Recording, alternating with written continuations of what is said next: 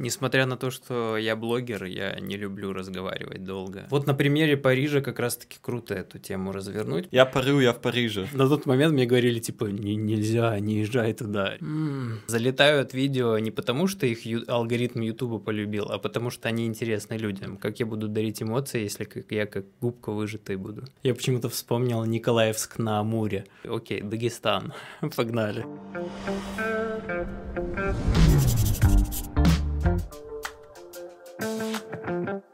Всем привет! Вы на новом выпуске Кведа Travel Show, а именно Кведа подкаст. И сегодня вы меня снова видите, а не только слышите, потому что у нас в гостях Артем Рындевич. Артем, привет! Привет, привет. Артем travel блогер возможно, вы его уже даже знаете. Мы сегодня все про него расскажем и обсудим, что такое вообще индустрия travel блогинга. Потому что мы тут немножечко travel блогеры знаете ли. Ты travel блогер но мы разные. Вот мы сегодня обсудим, что это такое. А, знаете, какой интересный момент? Это второй в жизни подкаст у Артема. И первое видео подкаст. И первый видео подкаст. Какие ощущения у тебя? Ну, волнительно немного, потому что я больше привык э, работать с камерой своей, э, где я больше контролирую процесс. Здесь больше все-таки нужно отдаться вопросам, темам, поэтому... А не вот эти 40 человек за кадром, да, у нас? Наш один оператор сейчас помахал пятью руками. Ты за кадром сказал интересную вещь, что хоть ты видеоблогер, по сути, ведущий, но ты не любишь разговаривать. Как это так? Ну, это нормально, мне кажется, для многих людей. Я такой немножко интроверт, хотя это может так не показаться поначалу. А, Но мне действительно сложно было учиться, особенно в самом начале, учиться разговаривать, а, говорить на камеру, говорить много, а, пересказывать все эмоции, которые я испытываю. И это со временем тренируется, но все равно это не самая моя любимая вещь. Мне больше нравится быть за кадром, снимать, общаться с людьми, разговаривать с ними. Поэтому иногда э, даже подсознательно я больше пространства в своих фильмах даю героям, каким-то местным жителям, нежели даже себе. Почему ты нам так стал интересен? У Артема на ютубчике 130 тысяч подписчиков. Это мы уважаем. И тоже столько хотим, поэтому подписывайтесь, пожалуйста, на наш канал, ставьте лайки, и тогда эти видосы увидят больше а, людей во всем интернете, во всем мире. Особенно комментарии оставляйте. Вот человек знает свое дело. Если Артем говорит, пожалуйста, оставляйте. Тут другого Пишите выбора нет. комментарии, комментарии самые важные на ютубе. У тебя 77 видео. И знаешь, что самый шок? 77? Семь- Почему ты удивляешься? Много, я что-то давно эту цифру не проверял. Вот э, человек приходит, блогер, к нам на подкаст и узнает, сколько у него вид. Блогеры, приходите к нам, пожалуйста, мы вам все расскажем. Серебряная кнопочка у тебя есть. И э, для меня было шоком, что у тебя выпуски в последнее время, они большие, они по часу и даже больше, и они выходят у тебя каждый месяц. Практически, Это да. что за монстр производства? Ну, чё монстр? Э, Есть, э, допустим, и другие ребята, другие э, мои коллеги, которые выходят по три раза в неделю. Но с такими большими форматами, с такими большими экспедициями, путешествиями, конечно, сложно выходить чаще, чем там в 3, 4, 5 недель. Сейчас у меня видео выходят раз в 5 недель, то есть мне приходится путешествовать, там больше одной недели в месяц проводить где-то не дома. Приходится путешествовать, бедолага. Но мы тебя понимаем и поддерживаем все вместе и пишем комментарии, как мы сильно рады за Артема. Но на самом деле э, такой плотный процесс, э, он как бы возможен при грамотно выстроенном производстве, чтобы все четко работало одно за другим. Мы с тобой про производство поговорим. Э, Главное понять, что? Что ты travel-блогер с опытом примерно э, три года. Да, где-то так. Мы хотим от тебя услышать сегодня полезные советы. А, Давай, знаешь, начнем с чего? Я тут бородатый такой стал. Почему? Потому что мы последнюю свою съемку провели на Кавказе. И ты тоже выпускал много видосов про Кавказ. И этот подкаст выйдет как раз во время выхода наших замечательных роликов. Какое у тебя впечатление о Кавказе сложилось? Э, Наиприятнейшие, потому что я считаю, это настоящая жемчужина России и бриллиант, по-разному можно назвать, но сложно представить такое разнообразие культур, локаций, вообще разнообразие эмоций, которые можно испытать в таком э, небольшом кусочке земли, потому что, да, это не, не, не очень маленький горный массив, но все равно это не очень большая территория. При этом там э, больше сотни народностей, там очень много разных культур, а, и мусульманские, и православные уживаются рядом с собой. Там э, целая, э, целый калейдоскоп гастрономии, что можно попробовать и куда можно отправиться. И сложно найти вообще такое место, да еще как бы и в России, да, где перелет недорого стоит. Слетал, э, изучил, посмотрел. Ну и, конечно же, горы. Э, причем от республики к республике горы сильно отличаются, они разные. Я был э, в Дагестане, в Осетии, в Кабардино-Балкарии, и везде все по-разному. Кавказ – это разнообразие. Мы были в Кабардино-Балкарии, в Карачаево-Черкесии, угу. но вот в Дагестан, в Осетию пока не ездили. Насколько оправданы вот эти все стереотипы про Кавказ? Как ты считаешь? Абсолютный миф. Э, ты, я так понимаю, про стереотипы, что там опасно. Например, там опасно, там э, плохой сервис. Насколько ты себя чувствовал там комфортно? Абсолютно комфортно. Ну, смотрите, мы же как путешественники, с чем приходим, то и получаем, по факту. А, если ты придешь с претензиями и предъявами по уровню качества, они там, естественно, не могут быть как на Алтае или как в Европе, да, а, они по-другому, это еще развивающиеся туристические направления. Поэтому там и не будет московского уровня сервиса и прочего, хотя он там постепенно появляется. А, ну вот с чем мы приезжаем, то и получаем. Я всегда приезжаю, куда бы я ни ехал, с открытым сердцем, как бы это пафосно сейчас не звучало, но э, я открыт новым опытом, новым знакомством, и люди тогда мне открываются там на локациях, и мы круто ладим. И вот эти все стереотипы про опасно, страшно, бред вообще полнейший. Это то, что я своими видео хочу развеять, и чтобы больше это вообще люди не вспоминали даже, потому что у меня в, в Дагестане осталось очень много друзей, я потом приезжал к ним на свадьбу, мы там ели, а, ели хинкал свадебный и прочее. Потом а, в Осетии, в Кабардино-Балкарии также. То есть это люди очень гостеприимные, очень открытые, в какой-то степени ранимые. А, и просто нужно учитывать какие-то факторы и находить с ними общий язык, и будет все очень круто. Мне тут последнее время на Ютубе попадаются шорты, где э, очень ироничные вот люди в Дагестане, которые одновременно являются еще инструкторами по всяким прыжкам, они очень смешно комментируют э, какие-нибудь экстремальные вот эти э, мероприятия, где люди прыгают с тарзанки, знаешь, еще что-нибудь. Вот человек уже висит над обрывом, там девушка какая-нибудь хрупкая, и он такой, да-да, не переживай, только каску потом, если что, не разбей, пожалуйста. И я такой, какой уже... Ну, то есть человек там просто трясется уже, как будто перед смертью, а они там угорают по полной. В общем, это прямо э, смешно. Но в Дагестане мы не были, очень хотим туда попасть. Я там с тарзанкой прыгал в Дагестане. Я вот, я очень надеюсь, что мои продюсеры, конечно, я очень хочу это сделать.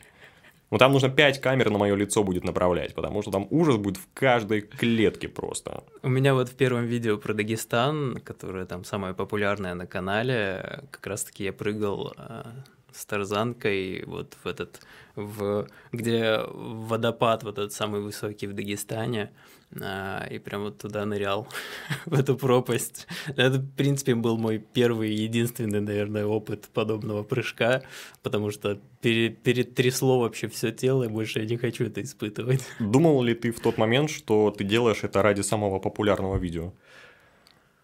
А, ну, совру, если не думал, потому что э, я как-то люблю верить в то, что я делаю, что оно будет увидено, услышано. Но, э, конечно, у меня там до этого вообще про Россию не было ни одного видео. Это было первое видео про Россию на канале. К слову, до этого я снимал Беларусь.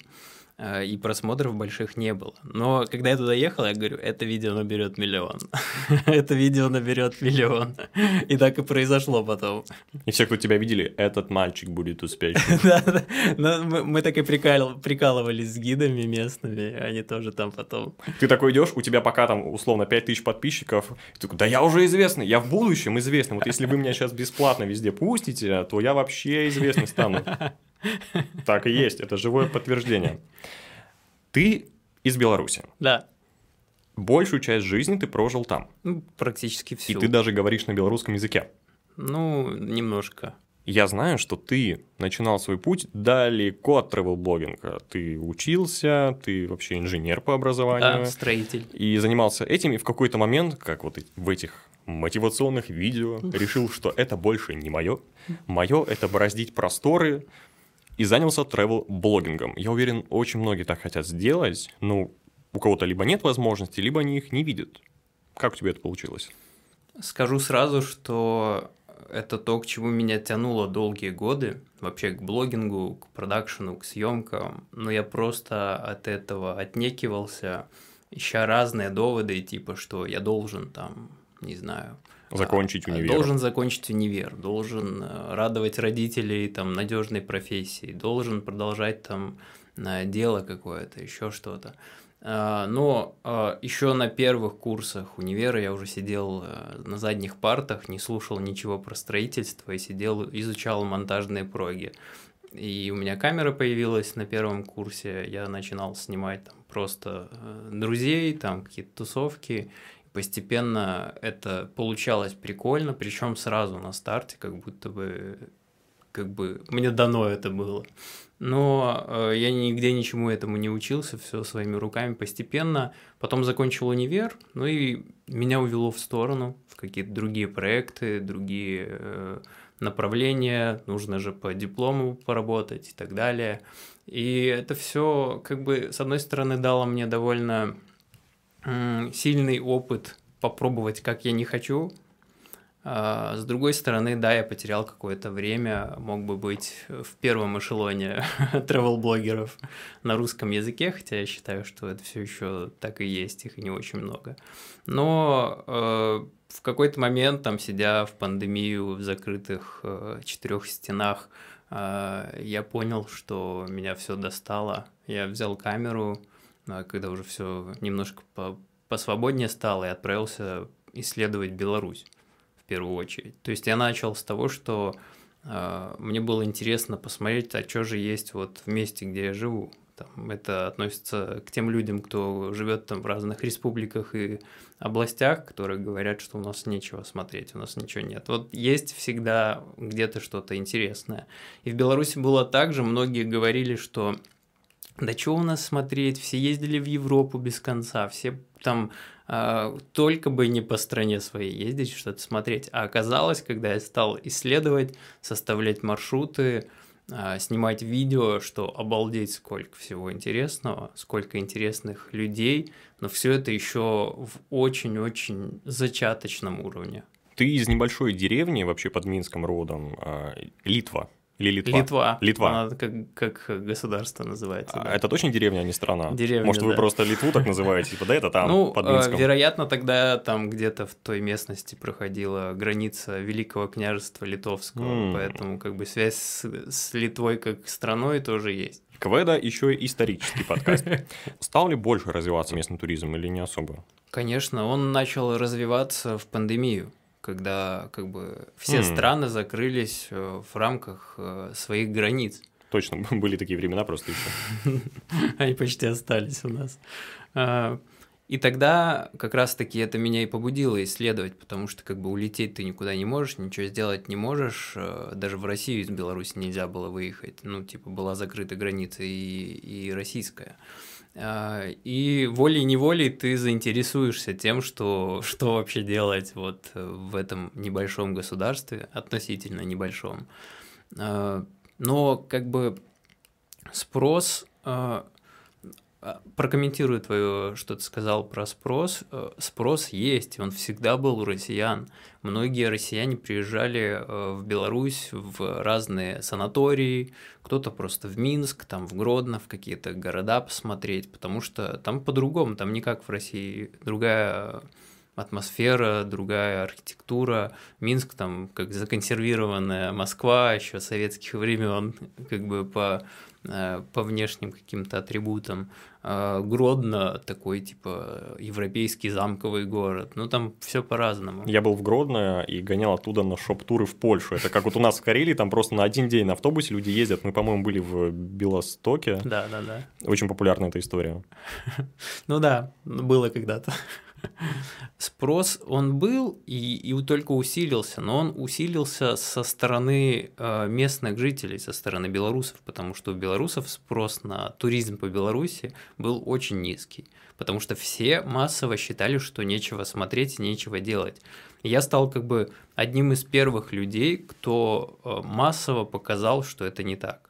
Уважаем тебя за это. Что еще сказать?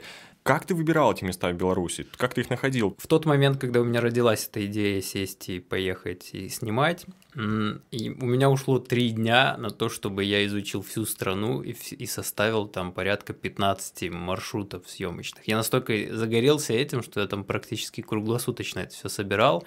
А были ребята местные, независимые, там молодежные издания, которые там публиковали какие-то мини-обзорчики из каких-то там деревень, поселков, городков, природных мест.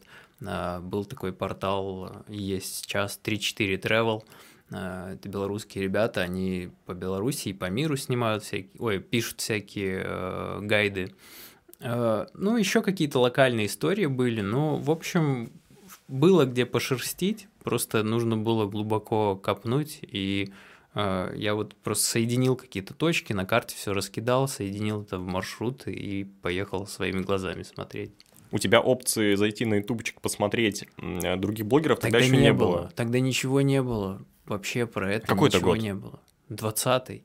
Угу. Это недавно было. Да, двадцатый год был четыре года назад уже, прикинь. Ну да, три с половиной это на тот момент было. И ты после этого решил, что, о, прикольно, получается. Какие-то просмотры были, было больше даже 100 тысяч, и ты решил, что круто поснимать в России.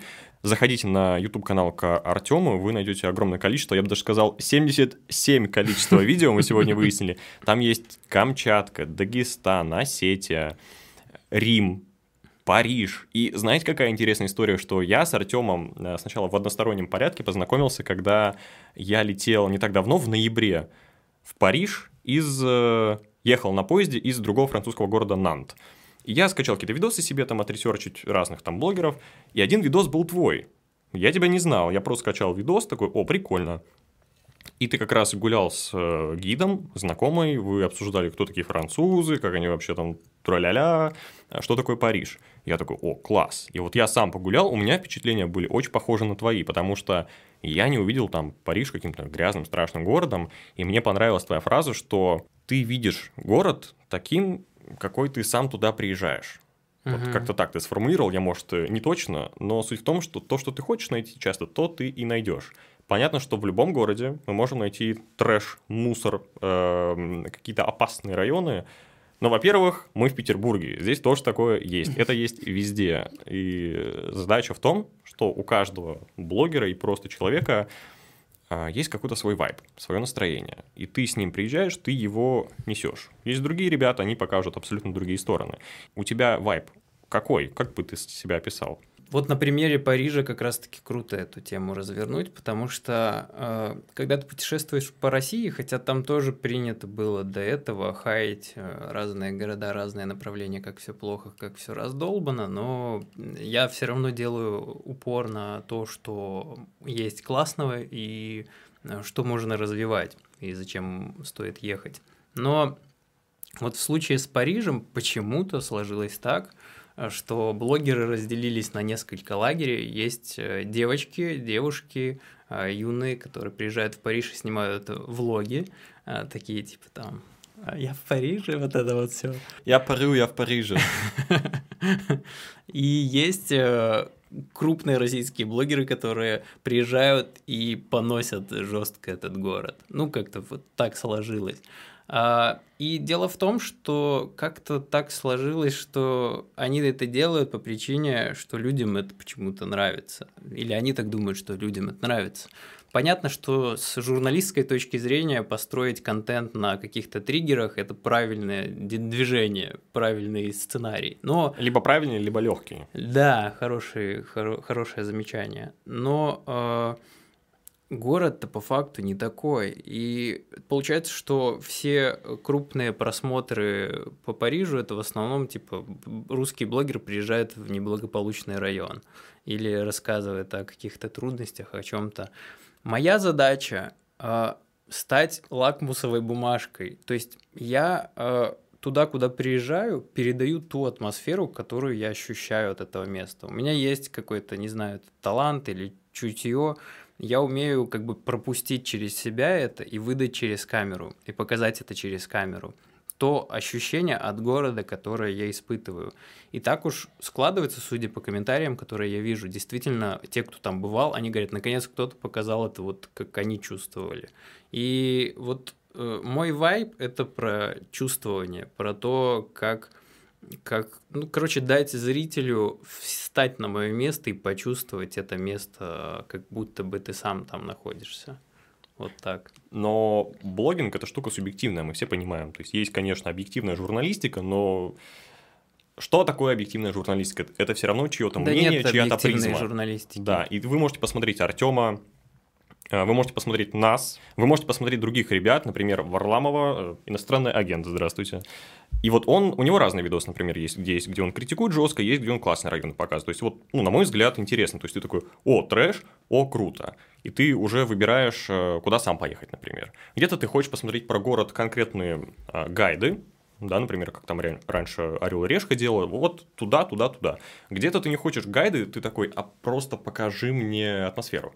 Просто покажи впечатление. Это вот, наверное, больше на тебя похоже. Хотя интересные места из Рима я тоже записал твои. Да, я, у меня получается совмещать и то, и другое. То есть я не хочу делать на чем-то одном акцент. Заметь, я как бы выбрал, э, выбрал сценарий, что я вбираю в свои видео разные форматы. Это и фудблог. Я много ем, что-то пробую, это людям нравится, и мне нравится это показывать. Это влог какой-то про эмоции, про чувства. Это и какие-то исторические факты, это и полезная инфа, это и документалистика, это, ну, не худож... художки нету какого-то подобного формата, но это все равно э, красивая картинка, художественно, качественная. Ну, короче, я вбираю, вбираю как бы все вот, что можно, э, то, что мне хочется взять и объединяю это вот под своим каким-то именем. Как ты выбираешь места, в которые ты поедешь снимать? Сначала у тебя была Беларусь, потом Россия, ну, судя по тому, что просто, наверное, в Беларуси меньше снимать, чем в России. Ты поехал за большим, там и большие просмотры, охваты, это понятно. А сейчас у тебя уже есть и Европа, и за границей какая-то. Как ты выбираешь, куда ты едешь? Ну, когда я снимал Беларусь, понятно, это действительно меньшая вообще аудитория в 10 раз, чем в России. А, и у меня был выбор ехать по Европе снимать, мир снимать, либо снимать, ехать на восток снимать э, Россию и, и другие там страны бывшего СССР. И в то время, еще до всех событий, э, была большая конкуренция среди блогеров, кто путешествовал по, по Европе, по миру, но практически не было конкуренции, кто снимает Россию. И я такой подумал, блин, странно как бы э, наоборот неисследованная территория, мало что там раскрыто, мало показано. И я просто опирался на внутреннее чутье, как бы, что мне хочется самому показать, что мне хочется самому исследовать. И я в детстве часто бывал в Европе, много где, но я нифига не знал про Россию и нигде не был. И я такой, окей, Дагестан, погнали. И, и Хороший полетел, выбор. И полетел как бы... Э, на тот момент мне говорили, типа, не, нельзя, не езжай туда. Реально, ну, типа, какой-то 21 год, мне говорят, нет, нет, ни в коем случае. тебя там зарежут. ну, короче, э, это абсолютный бред, и я поехал, офигенно провел время, снял материал, и он быстро залетел, и э, я понял, что это верный вектор, стал больше снимать Россию. Но, отвечая на твой вопрос, я э, выбираю направление, которое мне интересно лично в первую очередь, потому что есть как бы еще и внешние факторы, куда можно долететь, куда нельзя долететь. Ну, долететь-то можно везде, но дорого очень. Но сейчас уже даже так, если мне хочется, но очень дорого, я все равно решаюсь, потому что, ну, немножко больше охваты стали, больше возможностей, и можно куда-то полететь далеко. Вот, и э, сейчас будет, наверное, по, немножко эксклюзивчика, да, куда, куда поедем, куда в этом году планирую. Ну, расскажу про ближайшие несколько поездок. Э, я запланировал в марте поездку в Аргентину, э, и буду снимать, причем буду снимать не просто Буэнос-Айрес, как часто под соусом Аргентины это подают, но и побываю в разных регионах, в Патагонии, э, на водопадах и прочем. Круто. Связан ли выбор страны с победой в каком-то чемпионате? Потому что Италия выиграла последнее Евро, Аргентина выиграла Нет. чемпионат мира. Нет, это не связано, это связано с моим личным интересом. Ну и в какой-то степени это связано с интересом зрителя, потому что а, очень ошибочно а, думать, что, особенно это ошибочное мнение у ютуберов, Э, что YouTube будет продвигать твое видео. Как раз-таки он показывает твое видео э, аудитории, которой это нужно и которой это нравится. То есть залетают видео не потому, что их алгоритм YouTube полюбил, а потому что они интересны людям. И все равно нужно опираться на то, что интересно людям. И сейчас большая диаспора российская в Аргентине, эту тему можно коснуться. Э, показать, там, сейчас там выборы произошли, что-то там поменялось, какая-то движуха, вот это можно раскрыть. По природе там тоже фантастика, ну, типа, это очень, это вторая по величине страна э, Латинской Америки, и там то ли в десятку, то ли в двадцатку самых крупных стран мира входит. Ну и как бы мне между локациями на самолете придется перемещаться, чтобы куда-то попасть. Ну да, при слове Аргентина ты такой Месси, футбол, Марадона. Буэнос-Айрес все, а страна там размером со всю Европу, по-моему. Ну, огромная, да, очень большая. Какое путешествие из всех, которые у тебя сейчас были, а, изменило тебя как человека, или, может, вообще твой подход к съемке, и ты такой, вау, вот теперь все по-другому? Ну, это сейчас второе пафосное вступление с моей стороны, но почему-то путешествия по России мне заходят намного больше, чем путешествия по Европе. Не буду брать как бы мир, хотя как бы и, там я и в мире много где бывал. Но почему-то в России меня очень подкупает вот эта дикость, вот эта э, неприступность, то, что э, мало людей где-то бывало. Ты как бы реально бываешь в местах, в которых пара сотни человек в год бывает. И вот таким местом для меня стали Шантарские острова. Это острова в Хабаровском крае, в Охотском море, куда надо двое суток добираться, и туда киты заходят прям в бухту. Ты ночуешь на пляже, с утра просыпаешься, у тебя прямо вот из палатки выходишь, а у тебя перед тобой киты плавают. И ты берешь доску, сабборд, выходишь к ним, и они плавают вместе с тобой. На сапборде? Да, прям под сапбордами проплывают. И это путешествие, которое меня вообще вышибло, разделило жизнь на до и после. И э, после такого экспириенса, плюс еще нас там Тихоокеанский тайфун накрыл, мы там э, там 5-6 дней были заперты, заперты просто в помещениях, в домиках. Э, снаружи был ураган настоящий, шторм и прочее. Э, Причем изолированный вообще от внешнего мира, там только по воде можно добраться. И ты как бы понимаешь, что, черт возьми, это в России. Ну, как бы ты не мог о таком подумать раньше. Тебе, ну, ты не верил, что как бы в России может быть, настолько может быть. Такого нет нигде в мире. И второе такое место для меня стало Камчатка. Да, много уже, что мы знаем про Камчатку. Мое видео не, не самое популярное стало, хотя мне показался ну, самым объемным вообще и э, по локациям, и по наполненности.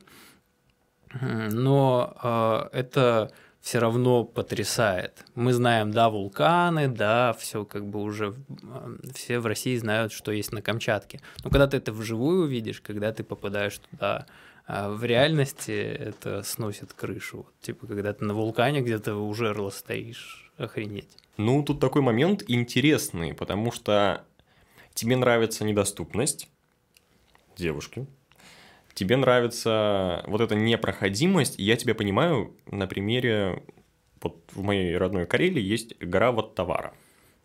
Я туда планирую. Респект. И место, ну, не очень проходимое. Мы там с папой на машине ездили, но там машина такая, что под ней можно спать по высоте. Она там проезжает. Но большая часть людей там оставляют бамперы. Там прям есть береза, на которой вот эти бамперы с оторванными номерами, они приклеены. Вот ты увидишь, там сфоткайся обязательно. И в какой-то момент э, люди, там, власти захотели облагородить дорогу туда. И вроде классно. Ты думаешь, о, в это место станет ездить больше туристов. Но вот этот шарм, вот этот вайп Именно. того, что туда нужно прямо добираться, и когда ты туда доехал, ты туда доехал, он пропадет. Плюс непонятно, как это все инфраструктура и количество людей, не уничтожат ли они вообще это место. В России вообще хреново за этим следят. Хреново следят за качеством инфраструктуры. Ты имеешь в виду, что просто это... делают дорогу, а это... дальше... Да, она очень спонтанно и хаотично развивается. Хм. То есть э, много каких-нибудь кривых, некрасивых э, строений налепят в каком-нибудь безумно красивом месте. Да, из, из металлопрофиля забор зеленый какой-нибудь, еще что-то.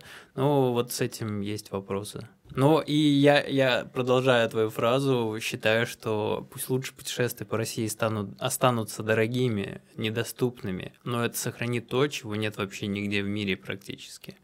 Но это такая один из путей на самом деле. Пока нет возможности сделать реально красивую, крутую, качественную инфраструктуру. Я понял, твоя мысль в том, что либо делать прям офигенно круто, да. А, руководствуясь опытом каких-нибудь стран типа Норвегии и Исландии, mm-hmm. где тоже очень да, сложная да. природа, но вот они как-то классно делают. И меня даже удивило, что у них есть вот э, самый знаменитый утес, по-моему, язык троллей, где-то там, и обрыв там 600 метров, наверное, вниз, и там даже забора нет. То есть mm-hmm. нет вот никакого забора страшного какого-нибудь или хоть какого-то. И никто не упал туда никогда, ни разу но при этом это выглядит как раз максимально естественно, и вот это классно. Да, я понимаю, о чем ты говоришь, например, в Карелии еще моей есть место Рускеала, очень классно, его круто развивают, но я там был до того, как его начали развивать, и вот оно было настоящим. Сейчас там ты кафешки, отели, деревянный пол, ты даже по камню там не можешь пройти, потому что, ну, все очень классно, очень красиво, но вот уже именно такое, декорация немножко. Да, стала. но стоит отдать должное, Рускеала очень хорошо делали а, в, про... в плане инфраструктуры. Да. Это как раз-таки один из хороших примеров, да, потому да. что много вообще дик, дико. Например, вот а, в Кабардино-Балкарии есть, есть э, вот это урочище Джилысу, где водопады вот эти очень красивые. Да. И прикол в том, что мы с гидом ехали, он говорит, я не хочу вас даже наверх завозить на это плато, которая над водопадами. Угу. Туда можно забраться еще наверх. Потому что там реально Шанхай из вот этих строений стрёмных, там вот просто кто-то купил землю и поставил там какую-то бытовку и там принимает людей. И все вот так вот абы чего поставили. А как ты думаешь, как это изменить? Ну, нужны какие-то общие, э, общие стилистические рамки. Дизайн-код. Ну да, как э, в Москве это произошло, так и должно быть везде, мне кажется. Ну, это, видишь, такой сложный вопрос, потому что они это делают, во-первых, потому что, наверное, не знают, как по-другому просто. То есть никто не рассказывает, не занимается. Во-вторых, скорее всего, там не так хорошо с финансами, как в Москве. И, соответственно, делают как могут, чтобы просто быстро получить прибыль. И мы с кем-то в нашем подкасте разговаривали о том, что вот в России, например, отличие бизнеса, что очень многие хотят в быструю сделать и в быструю да, получить да, прибыль. Да. В принципе, свойственно а, нашей культуре. Да, то есть вот ну, мы хотим сейчас, там, что будет потом, пофиг. Нам нужно вот бабки вернуть вернуть сегодня. А где-нибудь там, на примере Европы или там Востока очень много вкладывают круто, да, в там... большой минус ходят, но это долго и эффективно дальше Просто работает. там возможно, потому что там есть хоть какая-то стабильность на десятилетия вперед, да, а здесь ты не понимаешь, что через пять лет с твоими деньгами произойдет. Да, и через полгода тоже. Я свои белорусские рубли продал давно. И нолики с них вырезал. Кроме Аргентины, расскажи нам инсайды, что еще будет в этом году? Будет, скорее всего, Сингапур. Нормально. И точно Китай. Посередине как раз. Да. Это зарубежная локация, но в принципе я хочу держать баланс 50 на 50 э, зарубеж и Россия. Потому что э, до этого вообще в основном Россия была. Но мне хочется и того показывать, и этого. И, в принципе, очень мало блогеров, которые одновременно показывают и Россию, и зарубежные места какие-то. Такого практически нет. Ну да, сейчас либо ты уже остался в России, только про Россию, например, снимаешь, да. либо э, Европу, потому что сложнее. Потому Куда? что там живут. Потому что там живут, да. И уже в Россию как-то ехать, ну... Угу. Слушай, классно, у тебя большое поле, получается, открылось угу. такое. Ну, белорус. Вертеться надо.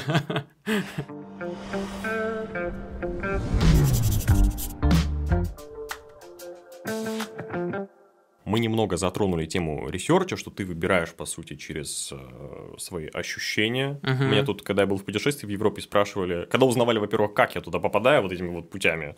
Э, Парень, ты зачем это делаешь? Я выучил фразу for my passion. Ты через свой passion выбираешь какую-то локацию. Как ты ресерчишь? Ты один это все делаешь, как э, Птушкин, или у тебя есть какая-то команда?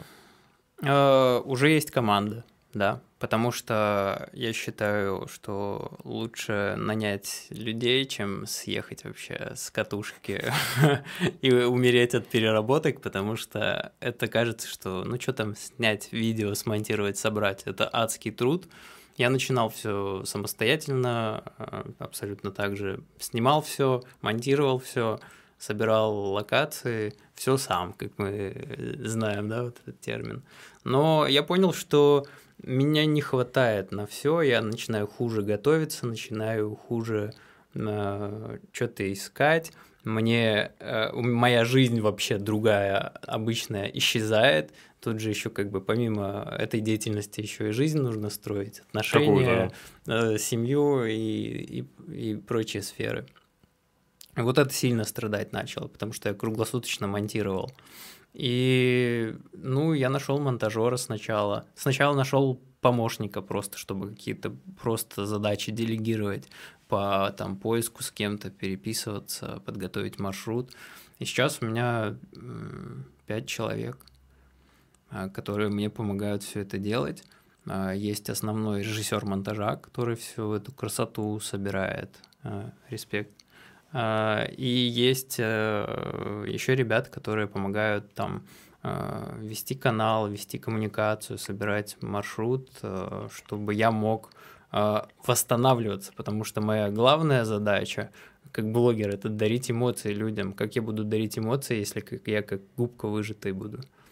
Как бы многие об этом не задумываются, а это очень важная составляющая, чтобы э, иметь ресурс, который ты отдаешь в, в камеру людям. И Можешь снимать депрессивный тревел.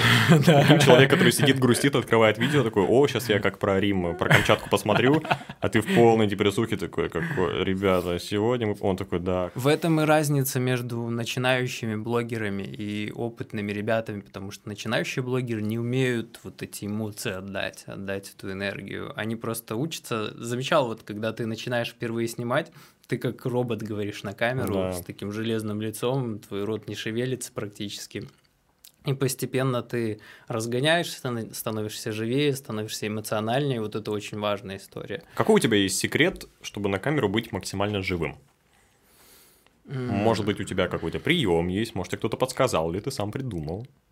Mm.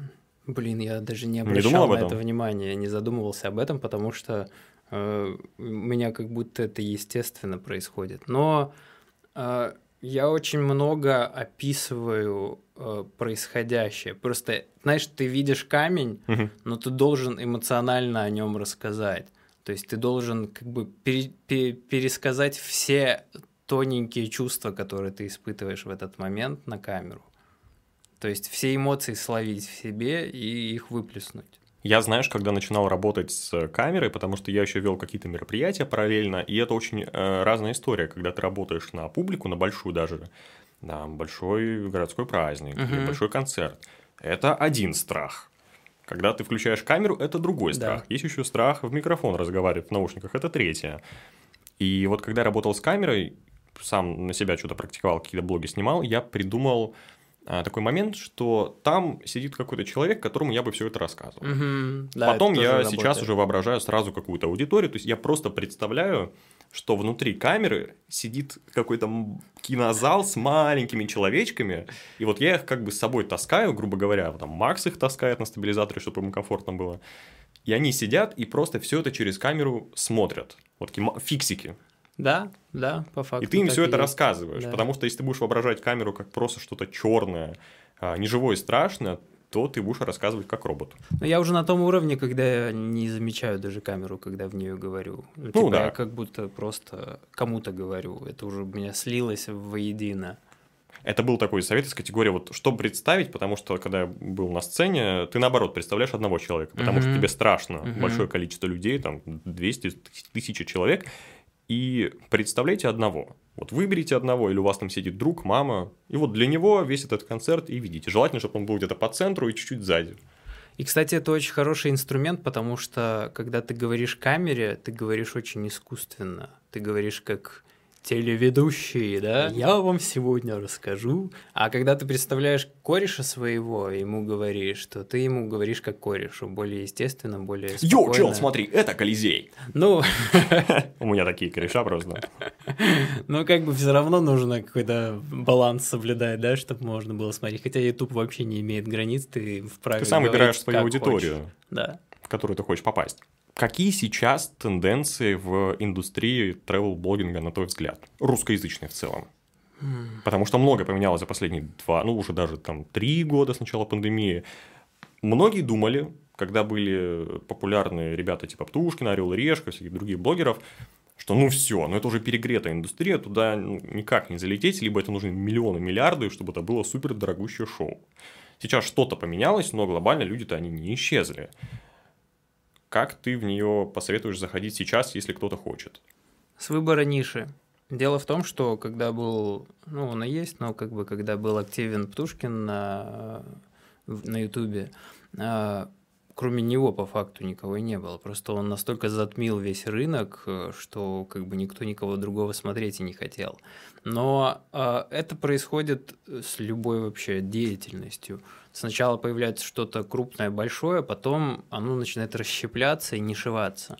И сейчас очень много разных ниш, э, где можно а, обрести хорошую аудиторию. Например, ты там ездишь по пляжным курортам всяким, рассказываешь, как тебе тут куда приехать лучше на пляж. Ты можешь рассказывать про еду разных стран, как бы по, по миру и по России даже достаточно. Ты можешь рассказывать про народности. Ты можешь э, э, рассказывать про восхождение или про другой тип э, экстремального туризма. И сейчас как бы вот эта тема очень хорошо развивается, э, но в глобальном, если ты хочешь быть как бы всеобъемлющим travel-блогером, то, конечно, конкуренция уже повыше, э, даже по сравнению с той, когда я заходил. Хотя по факту ведущие Ну, во-первых, появилось Кведа. Travel шоу, поэтому тебе стало сложнее.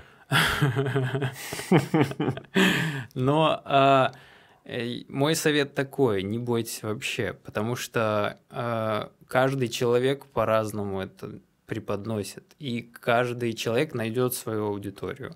А, Важно просто понимать, что, что людям интересно, что им хочется. А, Ну, на западном э, рынке Ютуба это уже нишевание очень давно произошло. Там уже действительно много разных э, средних блогеров, которые хорошо тоже зарабатывают и поживают. Там не нужно быть номер один или в десятку входить. Но даже сейчас все равно для ру- русскоязычный э, YouTube-блогинг и вообще видеоблогинг, он только развивается, он только появляется и только э, набирает силу. И дай бог, ничего ему не помешает, он будет дальше расширяться и набирать аудиторию. Так что бояться точно не стоит. Каждый может найти аудиторию. Просто есть определенные законы движения этого рынка, потому что это все равно бизнес в какой-то степени, э, предпринимательство. А, Если, конечно, ты ради как бы просто просмотров, и у тебя есть основная работа, то вообще тем более никаких вопросов. А так, если ты рассматриваешь это как дело свое основное, то нужно учитывать правила э, рынка, как, как это все работает, изучать это. Но возможности есть всегда. Ты сказал, что это в какой-то степени бизнес, я полностью согласен. У меня вопрос, тебе сейчас хватает э, денег, которые ты получаешь и зарабатываешь на видосах через рекламные интеграции, на то, чтобы окупать и содержать команду? Сейчас да, да. Сейчас э, наконец это получается делать. А до этого нужно было много вкладывать свои средства. До этого ты был в минусе что, как раз. Да, да, да. Пару лет я прям вот э, работал только на это. А, и это, знаешь, вот это распространенный термин ФОМО, когда кажется, что у человека так сразу произошло, и все, он там богаче, и у него все там получается и зарабатывает. До этого было три года адского труда и вложений денег. А, и сейчас это начинает окупаться, это до, дошло до точки безобыточности, и теперь как бы только вперед, только дальше. Ну, это круто, потому что travel – это штука очень дорогая. Опять же, Самый многие... дорогой тип блогинга, можно сказать. Да, я какие-то документалки смотрел с экспертами, они говорили, что travel, он вообще самый такой неблагодарный даже, потому что не все собирают огромные просмотры, но ресурсов, которые ты затрачиваешь на то, чтобы его снять, это просто с ума сойти. Это деньги, это люди, это энергия, а, это риски, в том да. числе какие-то. И ты получаешь иногда там, ну, денег немного и просмотров немного. А да, просмотры поначалу все а равно кто-то поставил камеру немного. дома, просто какой-то стрим. Обзор и... на, на сериал. На чашку такой, смотрите, какая она круглая. Обзор на пацанок. И люди могут вот так просто набрать себе просмотры, ты думаешь, ну это несправедливо. Мир несправедлив. Вот хотите что-то делать, надо перестать бояться. Давай поиграем в Блиц, буду задавать тебе вопросы. А, где-то будет выбор, где-то нет. Все про путешествия.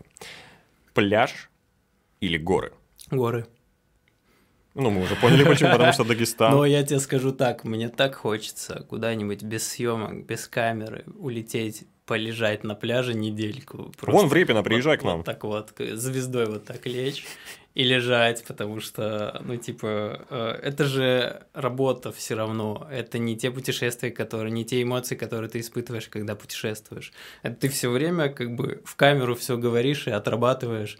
Я за, за поездки теряю пару килограмм, потому что очень много Я надеюсь, не в виде камеры. Нет. Это очень хорошо. Твой самый запомнившийся город, вот любой населенный пункт из всех путешествий. Я почему-то вспомнил Николаевск на Амуре. Это вот где на Шантары мы ехали, но он мне запом... запомнился с плохой стороны. он очень был очень грустный город. А, дай бог ему раз... развиваться дальше. А, но самый запомнившийся с хорошей стороны это Владикавказ.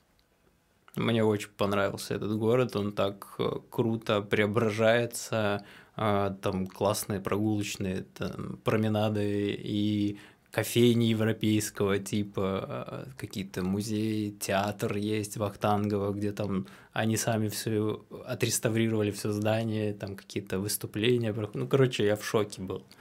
Очень крутой город. Есть какая-то вещь, которую ты возишь с собой везде как талисман?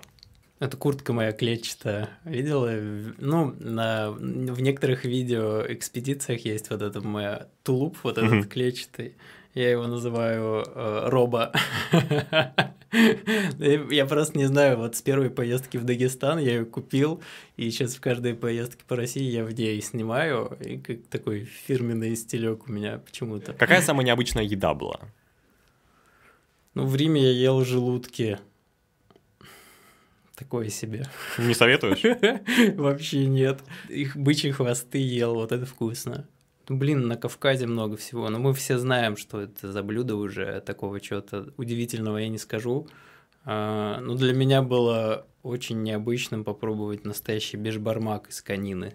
Вот это было необычно, оказалось вкусно, но очень непривычно для, для нас. Бешбармак я пробовал в Кыргызстане. Мы снимали сейчас на Кавказе, я, мне кажется, ты теряешь 2 килограмма, я, мне кажется, их там набираю, потому что там, конечно, и ходить много приходится, но и кушать вкусненького – это добрый вечер вообще.